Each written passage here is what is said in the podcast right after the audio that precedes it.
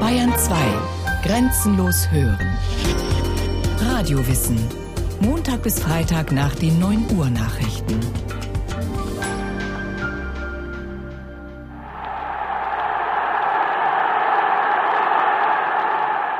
Brodelnde Menschenmassen, endloser Jubel.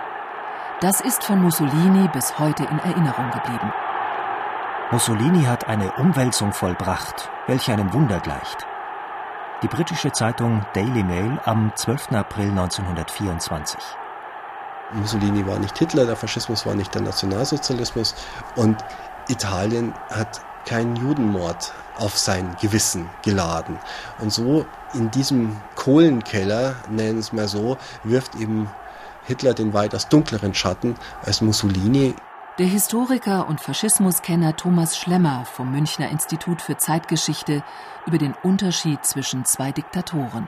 Ich persönlich habe Hitler und seine Methoden satt. Diese Gespräche, zu denen ich durch ein Klingelzeichen herbeigerufen wurde. Fünf Stunden muss ich einem Monolog zuhören, der ziemlich langweilig und nutzlos ist. Mussolini im Juni 1941 über sein Verhältnis zu Hitler.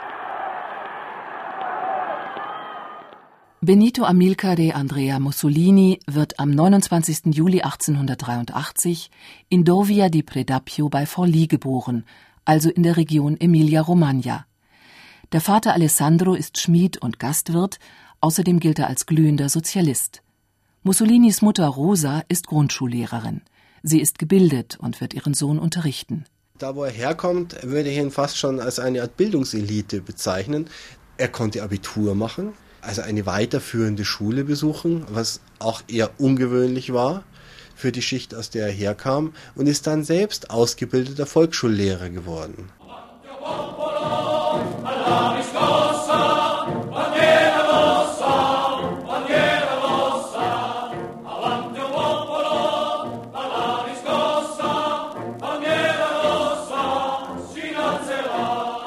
Als 1914 der Erste Weltkrieg ausbricht, sind Mussolinis politische Jugend- und Wanderjahre bereits Vergangenheit.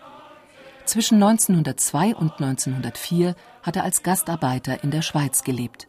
Es ist eine Mischung aus Exil, um dem Wehrdienst in Italien zu entgehen, und Lehrzeit.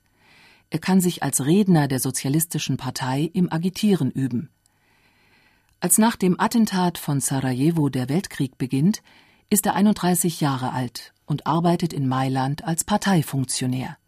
Thomas Schlemmer.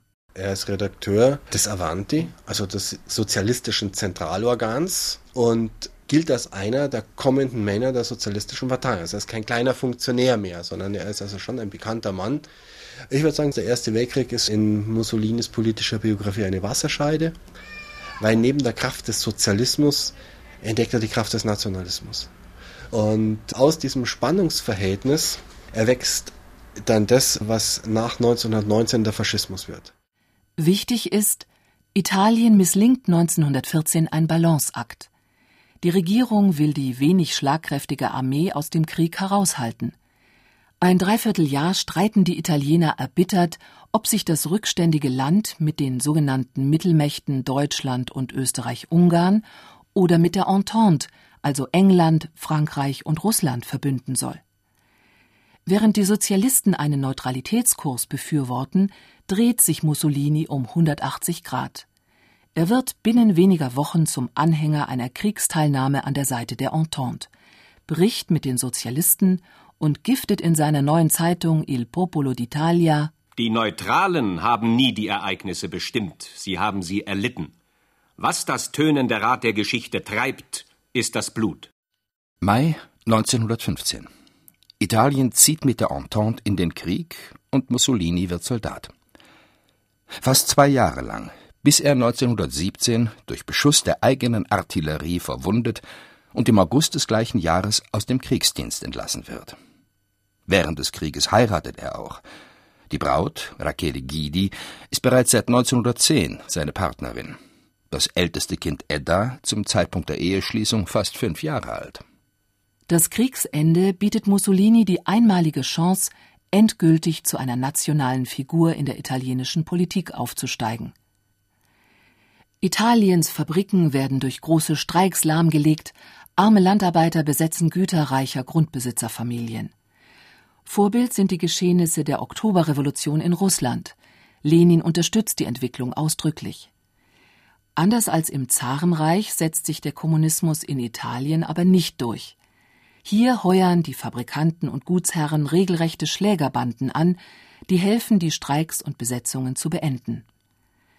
Am 23. März 1919 gelingt es Mussolini, diese Trupps in Mailand zu vereinigen zu einem Frontkämpferbund, italienisch Fasci di Combattimento, der Keimzelle der faschistischen Partei.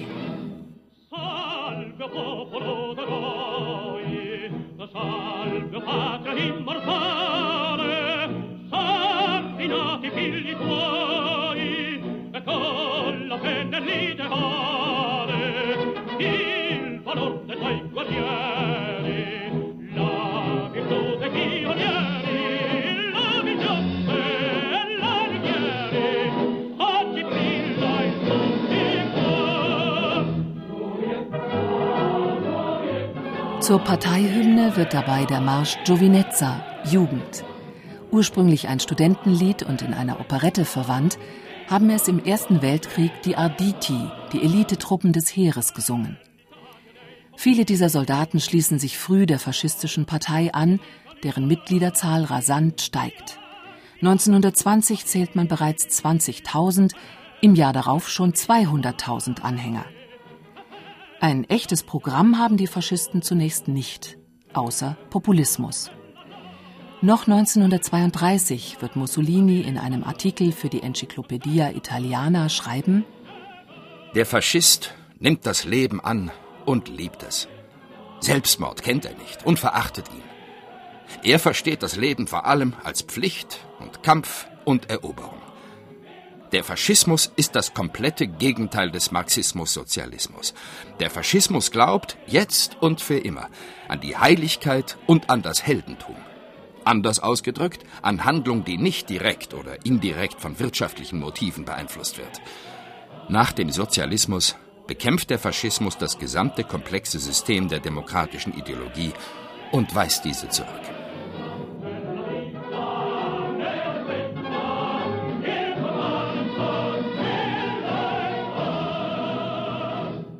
Die feurigen Reden des Parteichefs Mussolini und der Terror auf der Straße gegen Linke bewirken eines. Bereits 1921 gelingt den Faschisten mit 33 Mandaten der Einzug in das italienische Parlament. Doch anfangs ist Mussolini in Rom fast unsichtbar. Er hetzt von Mailand aus mit seinen Artikeln im Popolo weiter gegen die etablierten Parteien und trifft sich hinter den Kulissen mit Gönnern aus Wirtschaft und Gesellschaft. Im Oktober 1922 erreicht die politische und wirtschaftliche Krise Italiens ihren Höhepunkt. Die Regierung in Rom hat keine Mehrheit mehr. Nun greift Mussolinis Doppelstrategie. Thomas Schlemmer über den berühmten Marsch auf Rom. Mussolini hat in diesen Tagen versucht, ein Bündnis zustande zu bringen mit konservativen Kräften des liberalen Establishments, mit Teilen der katholischen Volkspartei und eben seinen Faschisten und hat auf der anderen Seite eben seine Milizen aufmarschieren lassen und mit dem Marsch auf Rom gedroht. Und es sind tatsächlich zahllose Faschisten aus ganz Italien zusammengetrommelt worden im Schwarzhemd, die eben in der Umgebung von Rom stationiert worden sind. Mussolini hat allerdings eben abgewartet, wie sich die Dinge in Rom entwickelt werden und ist dann, als klar war, der König ruft den Notstand nicht aus, sondern endet zum Ministerpräsidenten mit dem Nachzug nach Rom gefahren.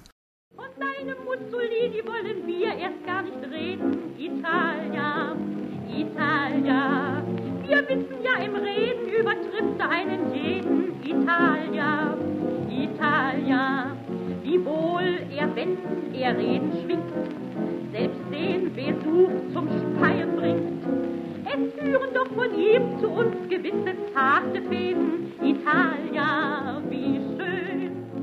Am 31. Oktober 1922 ernennt ihn König Viktor Emanuel III. zum Ministerpräsidenten. Das Ausland verfolgt, wie dieses Kabarettcouplet aus den 20er Jahren zeigt, gespannt bis amüsiert den weiteren Aufstieg des rabiaten und rhetorisch begabten Emporkömmlings. Dieser braucht mehrere Jahre, um seine Macht wirklich zu konsolidieren. Erst 1926 werden die anderen politischen Parteien verboten. I am very glad to be able to express my friendly feelings towards the American nation. Friendship with which Italy looks at the millions of citizens who from Alaska to Florida. Die Welt ist beeindruckt und neugierig. So darf sich Mussolini 1929 vor den Kameras einer amerikanischen Wochenschau in Positur werfen und Nettigkeiten über die Italiener in den USA äußern. Der Umgang mit den politischen Gegnern des Regimes, die brutalen Feldzüge in den Kolonien in Nordafrika, sie werden in dieser Phase übersehen.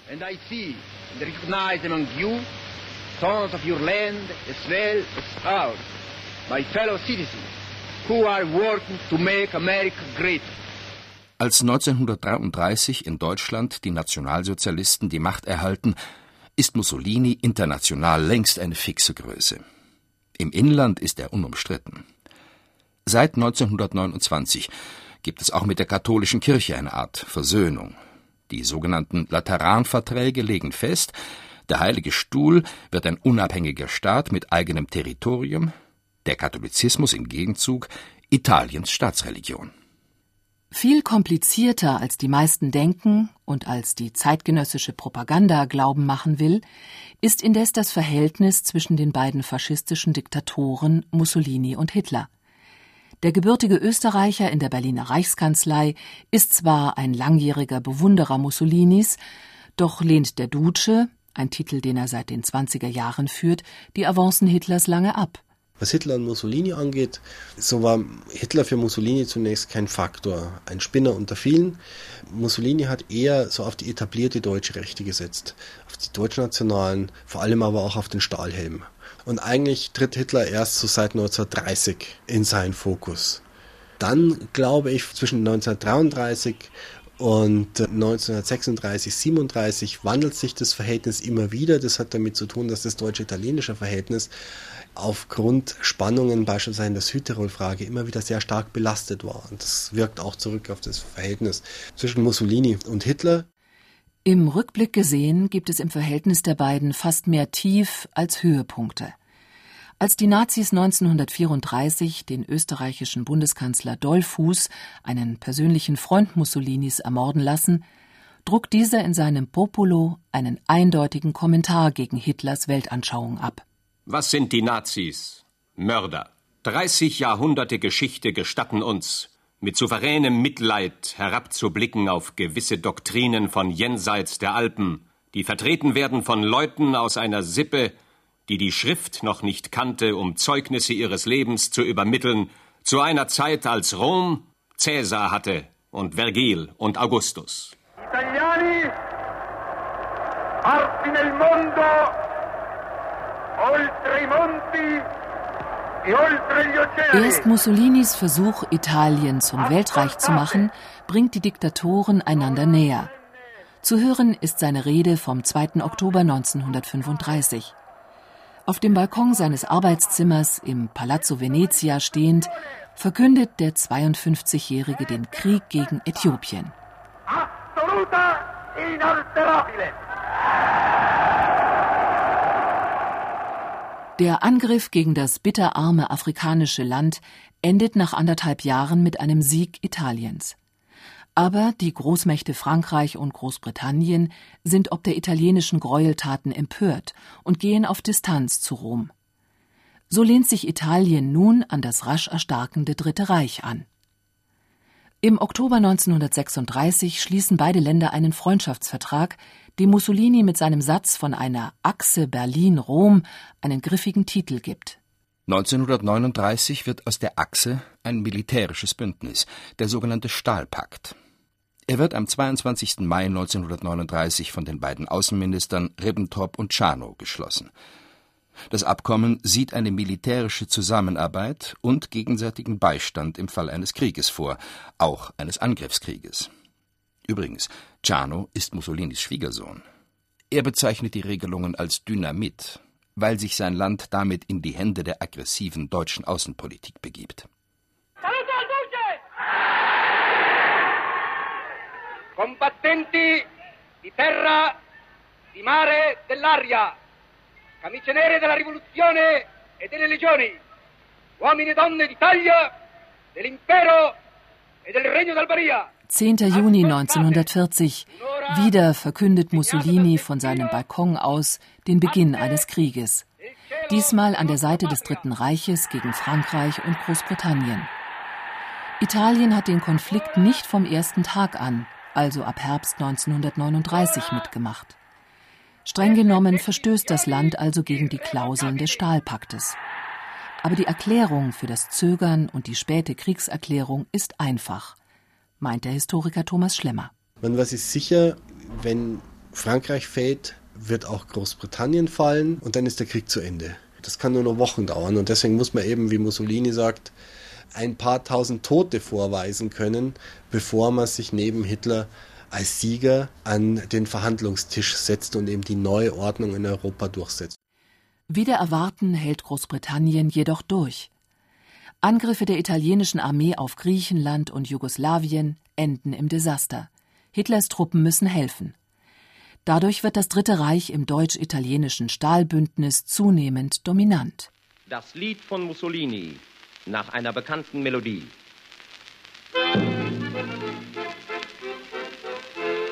Oh, du lieber Mussolini, alles ist weg.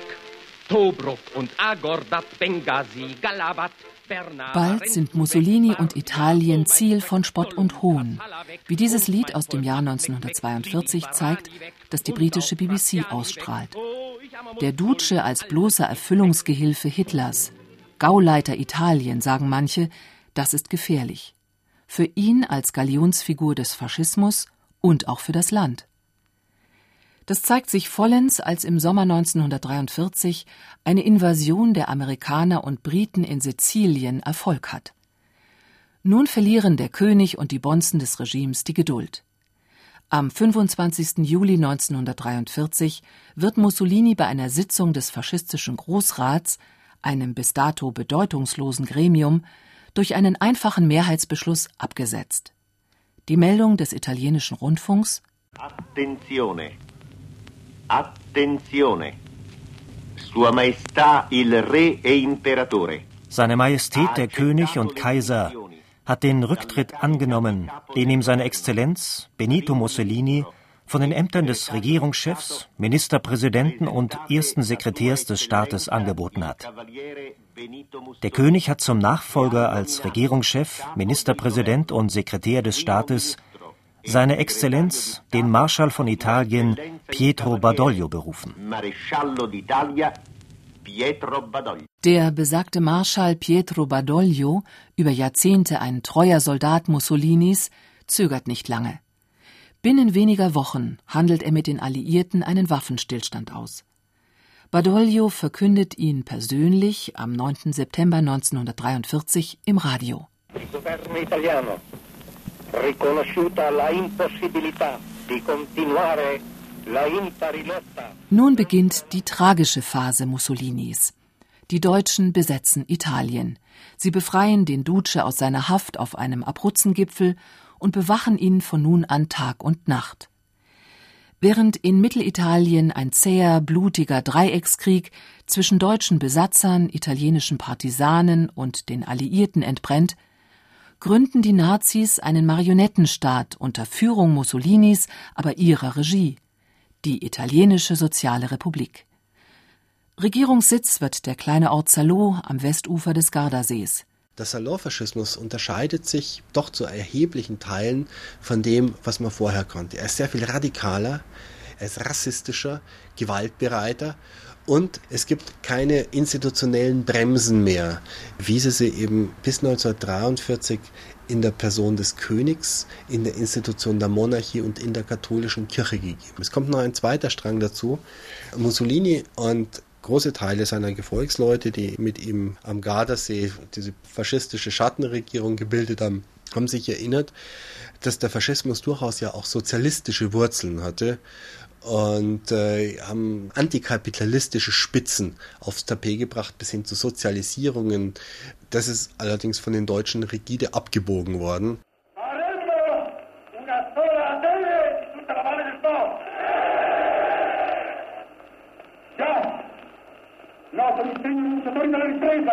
Dies ist einer der letzten öffentlichen Auftritte Mussolinis. Es ist kurz vor Weihnachten 1944. Vor Anhängern seiner Sozialrepublik spricht er im Mailänder Teatro Lirico, quasi also am Geburtsort seiner faschistischen Partei. Der Mann, der bei seinen Reden immer den Brustkasten herausreckte und das Kinn nach vorne schob, der früher die Plätze des ganzen Landes füllte, ist nur noch ein Schatten seiner selbst. Obwohl erst 61 Jahre, wirkt er alt und krank. Ihm fällt nicht mehr viel mehr ein, als eine Fortsetzung des italienischen Widerstands an der Seite der Deutschen zu beschwören. Durch den Vormarsch der Alliierten schmilzt die Republik von Salo im Frühjahr 1945 dahin. Geheime Verhandlungen über eine Kapitulation scheitern. Am 19. April bricht Mussolini mit einer kleinen Gruppe von Gefolgsleuten vom Comer See auf Richtung Mailand. Eine achttägige Odyssee beginnt. Sie endet wieder am Comer See mit der Gefangennahme durch Partisanen. In der Nacht darauf, am 28. April 1945, werden Benito Mussolini und seine geliebte Clara Petacci standrechtlich erschossen. Die Leichen hängt man zur Schau an einer Mailänder Tankstelle auf. Auch im Tod findet Mussolini keine Ruhe. Seine sterblichen Überreste werden mehrmals entführt, versteckt, umgebettet. Erst 1957 wird der Diktator in seinem Geburtsort Predapio beigesetzt. Für Neofaschisten ist die Grabstätte heute ein wahrer Wallfahrtsort.